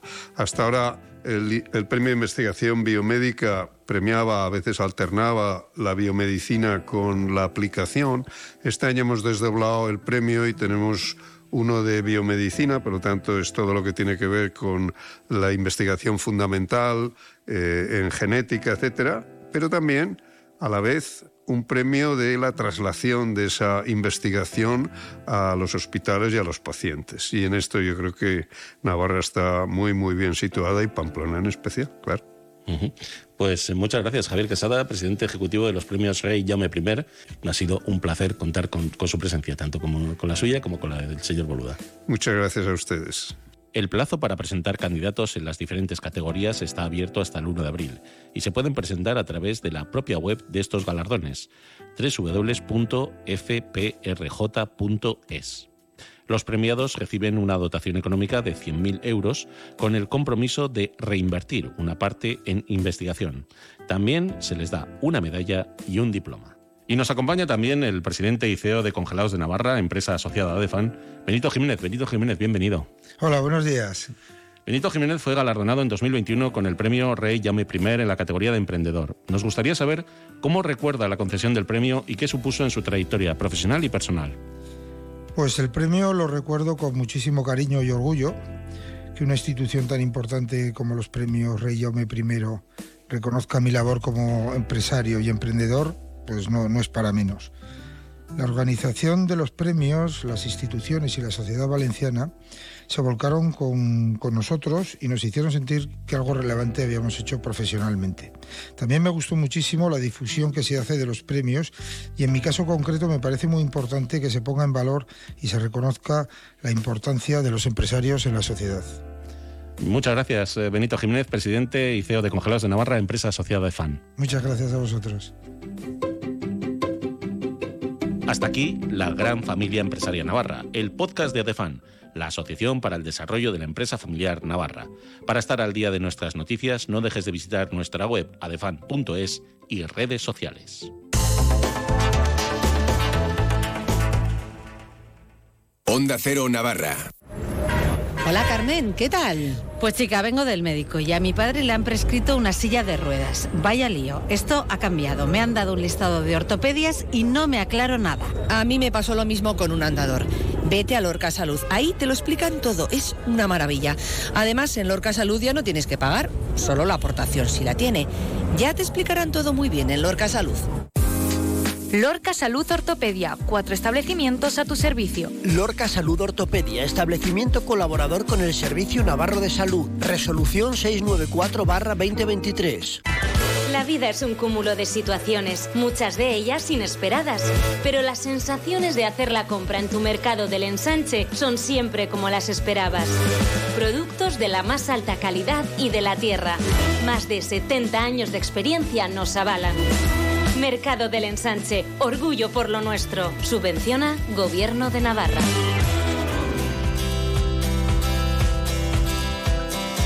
Y seguimos aquí en Onda Cero, ya lo saben, en más de uno Pamplona, eh, hablándoles de algunas cosas que van a pasar, por ejemplo, esta tarde. En la librería Elcar, en la calle Comedias, la periodista y escritora Ana Requena va a presentar su último libro titulado Intensas. Tenemos ocasión de compartir unos minutos hoy con ella aquí en Onda Cero. Ana Requena, muy buenas tardes.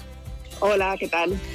Pues eh, deseando que nos hables de este libro, Intensas, que es un término que últimamente pues, eh, se ha utilizado, se está utilizando para denominar a las mujeres y en ocasiones con otro tono aún diferente, ¿no? Porque no te ha tocado escuchar eso de esta es muy intensita. Claro, sí, de ahí viene, de ahí viene el libro, de, ¿no? de, de la experiencia personal y de la experiencia pues, de muchas mujeres a mi alrededor, ¿no? que empezábamos a escuchar mucho eh, esta palabra, eh, este intensa, esto de, oye, eres una intensa o estás muy intensa. Mm. Y no, y de darme cuenta de que, bueno, de que no era neutral, no era un término neutral, no se estaba diciendo ni con fines neutrales ni para nosotras nos dejaba sin más, o sea, era un término que nos causaba malestar o, causa desconcierto, ¿no? Porque es como, ¿qué te están queriendo decir exactamente cuando te dicen que eres una intensa?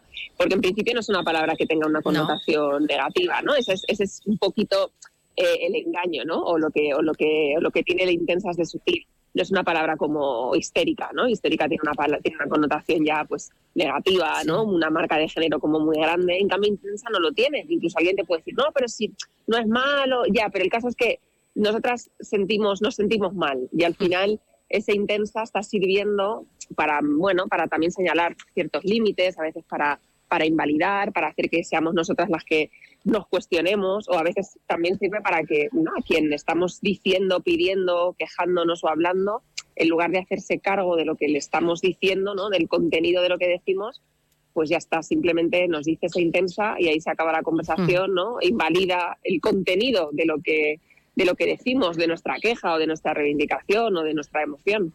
Es curioso el giro de la palabra, ¿no? Porque yo he buscado en el diccionario de en, la RAE y intensa significa que tiene intensidad o también significa muy vehemente y vivo. Y si buscamos eh, sinónimos, pues es visceral, apasionada, ardiente, fogosa, eh, fuerte, potente, profundo, agudo.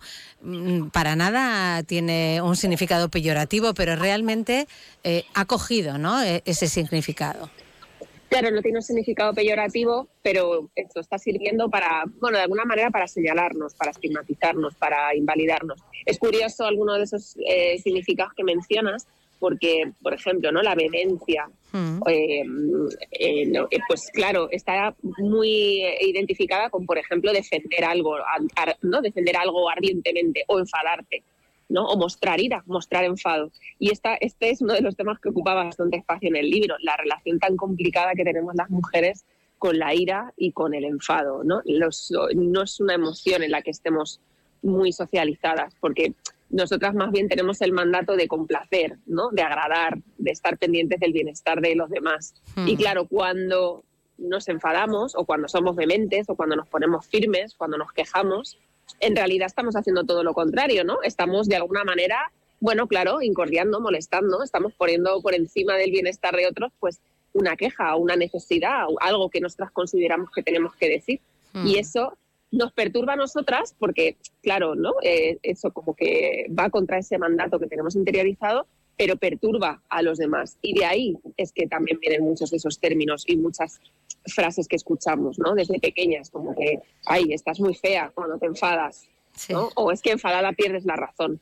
Total, todo el rato nos están mandando mensajes de que, bueno, el enfado no es para nosotras. Y no, y el enfado y la ira son emociones muy transformadoras porque nos permiten, eh, bueno, notar qué es lo que no queremos, ¿no? Y qué es lo que sí queremos, qué es lo que nos indigna y qué queremos cambiar. Entonces, en realidad son, tienen mucha potencia. Claro, es que al final eh, el mandato, como, como tú dices, eh, nos hace ser mm, personas que siempre tenemos que estar bien, ¿no? Que, que nunca tenemos que demostrar qué es lo que nos está ocurriendo. Y esto, afortunadamente, creo que va cambiando, ¿no? Sí, sí, afortunadamente. Yo creo que, que va cambiando. Otra cosa es que luego, pues por el camino, nos, ¿no? nos encontremos como, bueno, pues este tipo a veces de penalizaciones sociales, a veces más o menos sutiles. Y justo el libro también es una reivindicación de la intensidad por ese motivo que dices, porque la intensidad yo, yo la reivindico como estrategia para precisamente eh, saber quiénes somos nosotras, eh, saber qué queremos, qué no, ¿no? qué queremos pedir individual y colectivamente en nuestras vidas en nuestras vidas personales, en nuestras vidas privadas, pero también colectivamente, porque también esa intensidad nos hace ver, oye, pues qué, cuáles son las injusticias contra las que queremos rebelarnos, qué es lo que queremos pedir y reivindicar colectivamente. Eso es lo que, esa intensidad es la que creo que nos lleva a las calles, la que nos lleva ¿no? también pues, a las asambleas, al activismo, a cada una a pelear ¿no? desde muchos lugares diferentes. Y también luego en nuestras vidas. Entonces yo creo que la intensidad, muy al contrario de este significado que a veces se le da peyorativo, es algo a reivindicar porque nos pone en contacto con, bueno, pues con nosotras mismas, ¿no? Con no desaparecer ante esos mandatos, entre esos mandatos, sino con, saber mejor quiénes somos y estar más en contacto con lo que queremos. Mm. El libro parte de, experiencias eh, propias o de tu entorno, ¿no? Sí, sí, sí, parte también sobre todo, bueno, de, un viaje, ¿no? Mío.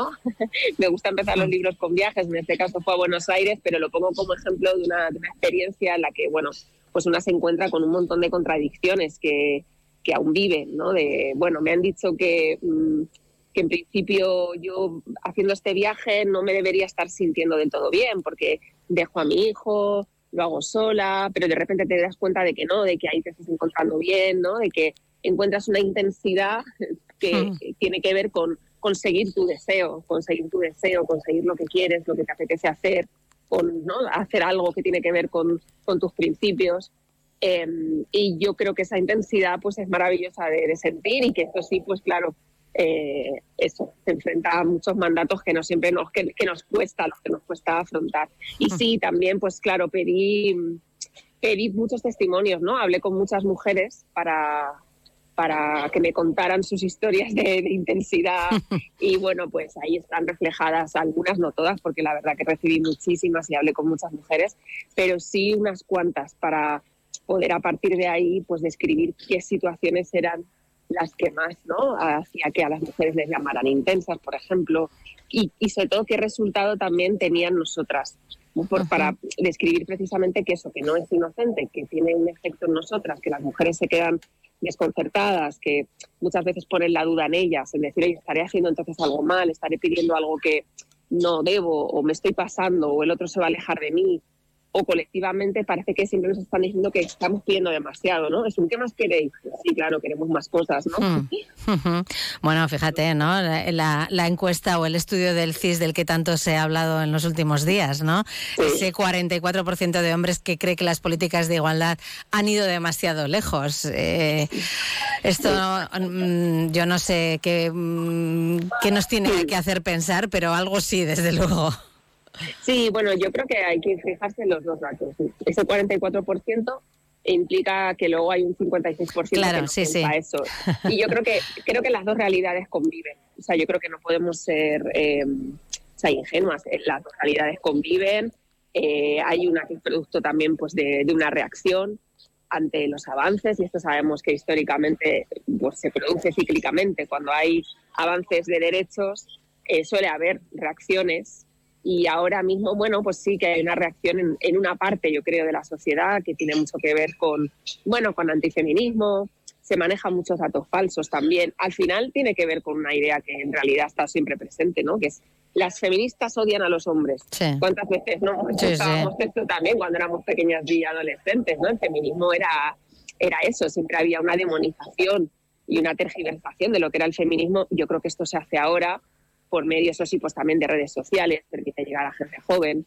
Pero bueno, yo diría dos cosas. Una, que, ese dato del 44% está muy sesgado eh, ideológicamente, o sea, sabemos que, que, son los hombres más a la derecha los que se pronunciaron a favor, digamos, de esa, frase, con lo cual, ¿no? Pues yo creo que eso también nos... O sea, yo sí pienso que también la, la juventud se, se, ha socializado en los últimos años, bueno, en un feminismo eh, ¿no? muy asumido por la sociedad. Hemos escuchado ideas mm, ¿no? en espacios en las que a lo mejor antes no las escuchábamos con esa normalidad.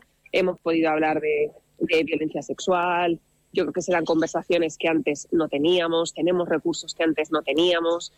Y bueno, yo me quedo con la parte buena, que creo que eso también va creando una conciencia y un sentido común. Por supuesto, no es mayoritario, no es para todo, ¿no? No todo el mundo está de acuerdo, y ahí creo que sigue estando la labor, pues hacer pedagogía, seguir explicando, seguir defendiendo ciertas ideas y acercándonos, bueno, a quien puede estar menos convencido para, para mostrarle que quizá las políticas de igualdad realmente implican un proyecto transformador bueno para toda la sociedad.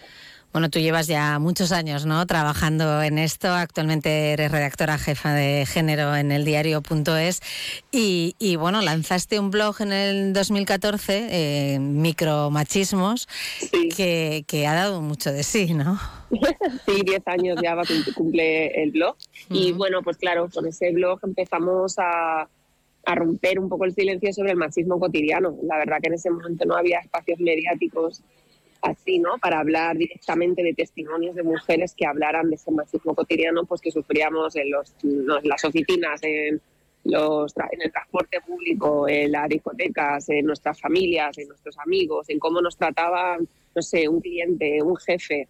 Y bueno, yo creo que fue importante esa labor porque, bueno, empezamos a recibir cientos y cientos de testimonios de mujeres, la verdad, fue, fue alucinante la reacción y bueno, hemos sostenido ¿no? ese blog durante todos estos años, intentando ir haciendo también cositas diferentes para adaptarnos al, al, momento distinto, porque creo que afortunadamente eso es algo que se ha ido incorporando con mucha más normalidad a la conversación pública y ahora pues seguimos publicando testimonios, también hacemos pequeñas entrevistas ¿no? a mujeres de diferentes ámbitos para que nos cuenten también cuál es esa vivencia que siguen afrontando también tenemos un consultorio, por ejemplo, ahora de salud sexual y reproductiva, porque creemos que sigue habiendo un montón de tabúes y de cosas que deberíamos saber y que no sabemos. Y realmente nos llegan dudas ¿no?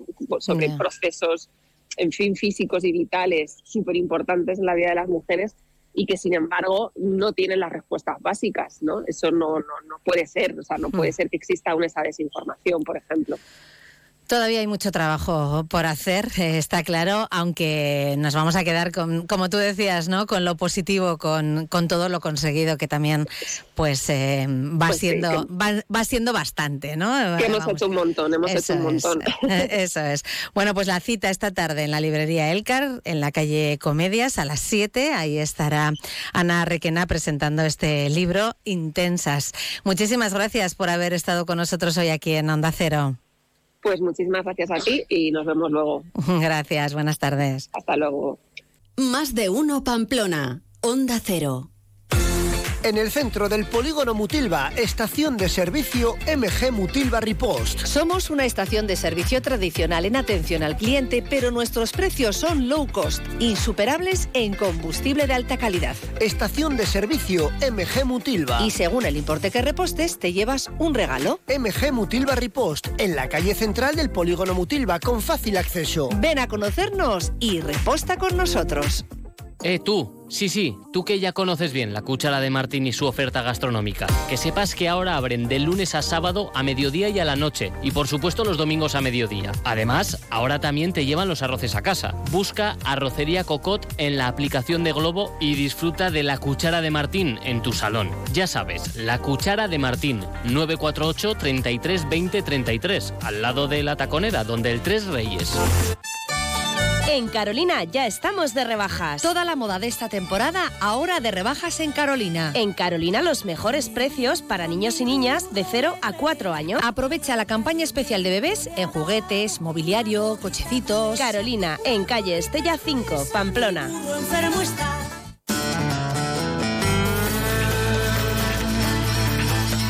Y otra de las cosas que van a pasar esta tarde, en este caso en Cizur Menor, es el homenaje que se le va a tributar a Tomás Hierro Villanueva, Premio Príncipe de Viana de la Cultura 2019, fallecido hace casi ya dos años y eh, nombre que va a llevar, por cierto, esa Casa de Cultura de Cizur Menor en la que se va a realizar el homenaje. Vamos a saludar a una de nuestras colaboradoras habituales, Ana Hierro. Muy buenas tardes. Hola Marisa, buenas tardes. En este caso, como hija de Tomás Hierro, imagino que en una jornada pues especialmente emocionante, ¿no? Para la familia. Sí, la verdad es que, es un gesto precioso el que ha tenido el Consejo de Cisur Menor, el, decidir ponerle el nombre de, de, Tomás Hierro a la Casa de Cultura. Tiene mucho sentido, ¿no? Dado que él fue eh, un gran promotor de, temas culturales y literarios en, Navarra. Y bueno, hoy, para la familia es un día de fiesta, por así decirlo. Un día, imagino, pues eso, con, muchas emociones, ¿no? Para, para recordar también, pero con esa ilusión, ¿no? De que lleve pues el nombre de tu padre eh, la Casa de Cultura de, Cizur Menor. Em, esto ha partido del Consejo, entiendo. Sí, esto ha partido del Consejo, de Luis Unceta y, su equipo. O sea, es verdad que, el papá no, nació aquí, él, era oriundo de Lerín, pero, pero bueno, hace ya, pues, pues yo creo que vivió cerca de 30 años en Cisur Menor, una población, para quien no la conozca, yo también vivo allí, eh, muy agradable, muy tranquila, con, vamos, con una calidad de vida excelente y con unos servicios, bueno, pues que yo creo que van, van creciendo, ¿no? Una población que yo creo que la ronda los 3.000 habitantes, pero bueno, que van creciendo y esta Casa de Cultura que ya lleva años en marcha, pues, pues bueno, yo creo que si esto también sirve eh, pues para dinamizarla, ¿no? Que se la conozca más, pues, pues bienvenido, mm. claro que sí. Bueno, eh, no está mal, no está mal. Por cierto que Lerín también rindió homenaje a Tomás Hierro eh, y le nombró hijo predilecto de la villa, O sea que allá por donde pasó, está claro que dejó huella. Bueno, yo creo que, dejó huella sobre todo, fíjate, en, todos los alumnos a los que dio clase mi padre cuando decía, bueno, ¿y usted cómo se define? Pues escritor, investigador, de, difusor de la cultura. Decía, sí, sí, todo eso, pero soy docente, o sea, yo soy profesor. Entonces, la cantidad de generaciones a las que ha dado clase en secundaria, en la universidad, en eh, a los seniors, tanto en la Universidad de Navarra como en la Universidad Pública, pues yo creo que, bueno, pues que al final, además de amigos y eh, pues los propios, ¿no? Que podemos tener todos, pues el haber dado clase durante tantos años, pues, pues sí que eh, llegó, entre comillas, ¿no? a, mucha gente y bueno, y, muchos de ellos nos van a, nos van a acompañar hoy en el acto, que, mm. también es muy bonito que, bueno, que no solo la familia, evidentemente, sino los vecinos de Cizur Menor, eh, amigos del papá y de la familia, pues también estén para, para arroparnos y, lo que te decía, mm. pues que sea un día para recordar, un día de fiesta. Claro, bueno, a todos esos alumnos, porque al final los profesores que mm, son buenos profesores, ¿no? Te marcan de alguna manera la vida, ¿no? Y supongo que eso es lo que les pasó a muchos, ¿no? Con tu padre. Bueno, eh, yo creo que sí. Eh, a todos me imagino que no, porque al final él era, él era profesor de lengua y literatura, pero él siempre incidía en, bueno, pues en un aspecto más básico, ¿no? Que la educación era la herramienta para, para poder eh, solventar estos problemas de diferencias sociales, de pobreza, de, o sea, la educación eh, como herramienta fundamental. Y él siempre insistía con sus alumnos, como digo, en el marco de lengua y literatura, en, intentar fomentar que leyeran muchísimo, que escribieran muchísimo, organizaba cuando los alumnos se dejaban, él siempre estaba ahí en todas las salsas, venga, vamos a hacer una revista para la Plaza de la Cruz, que es donde tenía plaza. Entonces yo creo que era una persona muy, muy activa en ese sentido y bueno, pues a quien le gustará la lengua y literatura, me imagino que se lo pasaría bien. Sí, claro. Y, si además, y si además consiguió que al que no le gustaba mucho, pues lo viera con un poquito de interés, pues tanto y bueno. sí, sí. fue catedrático de lengua y literatura española, también director general de, cultura de la institución Príncipe de Viana. Y bueno, ese premio, ¿no? Que, siempre queda también ahí en, la memoria. Pero eh, yo diría que, que nunca se jubiló, ¿no, Ana? O sea, no. Y totalmente incansable.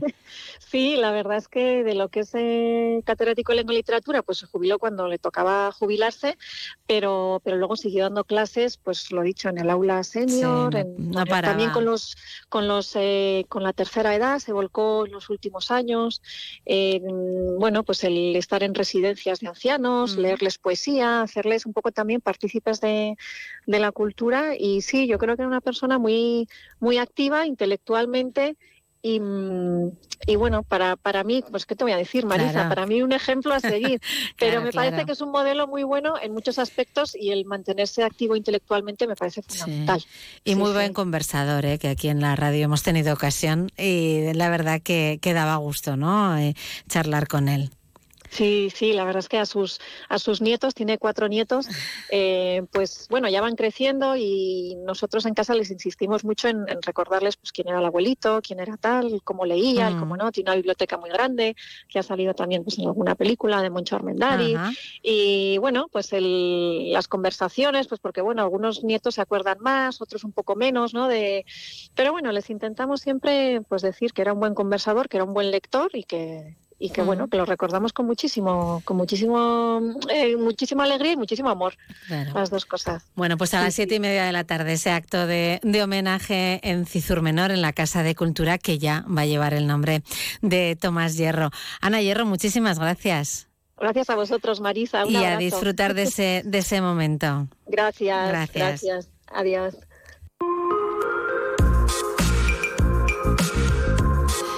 Y así vamos llegando al momento de escuchar ya el punto final de este Más de Uno Pamplona, hoy con el periodista y escritor José Murugarren.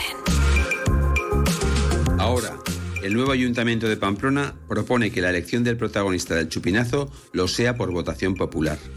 Suena bien, pero el lenguaje esconde una realidad a medias. Se denomina popular, pero en realidad se trata de una mesa de colectivos en la que se hacen propuestas y de entre ellas se elige a una persona o institución. Hace tiempo que vengo reivindicando una fórmula verdaderamente democrática de asignar el cohete anunciador de los Sanfermines. La mejor manera, a mi juicio, sería abrir a todos los ciudadanos la posibilidad. Hay quien se empeña en buscar méritos en quienes se convierten ese día en protagonistas. Yo discrepo de este camino. No hace falta ni título, ni carrera profesional singular, ni ser un, icono en la ciudad. Para quemar un cohete el 6 de julio en el balcón del ayuntamiento, creo que solo hay que exigir ganas de hacerlo. Es decir, entusiasmo por los Sanfermines. ¿Por qué no abrir a todos los pamploneses la posibilidad de lanzar el chupinazo? ¿Por qué no habilitar un periodo en el que cualquier vecino de Pamplona se apunte en una lista, se sumen los nombres de los interesados a una enorme bolsa y una mano inocente escoja al azar al protagonista? Como suena, por pura suerte, por puro deseo, un papel, una página web, un lugar en el que quien tiene ese sueño se apunte y alguien en el ayuntamiento escoja su nombre y lo sortee entre los aspirantes. ¿Por qué no? Para reconocer méritos hay otras posibilidades. ¿Por qué no extender a la ciudad el sueño de subir un día al balcón y ser el primero en gritar, el primero de todos, Viva San Fermín, Gora San Fermín? Ahí está la propuesta y la reflexión de José Murugarren con la que terminamos por hoy este Más de Uno Pamplona. Mañana volvemos a las 12 y 20. Les esperamos a todos aquí. Mientras tanto, no dejen la sintonía de Onda Cero. Muy buenas tardes.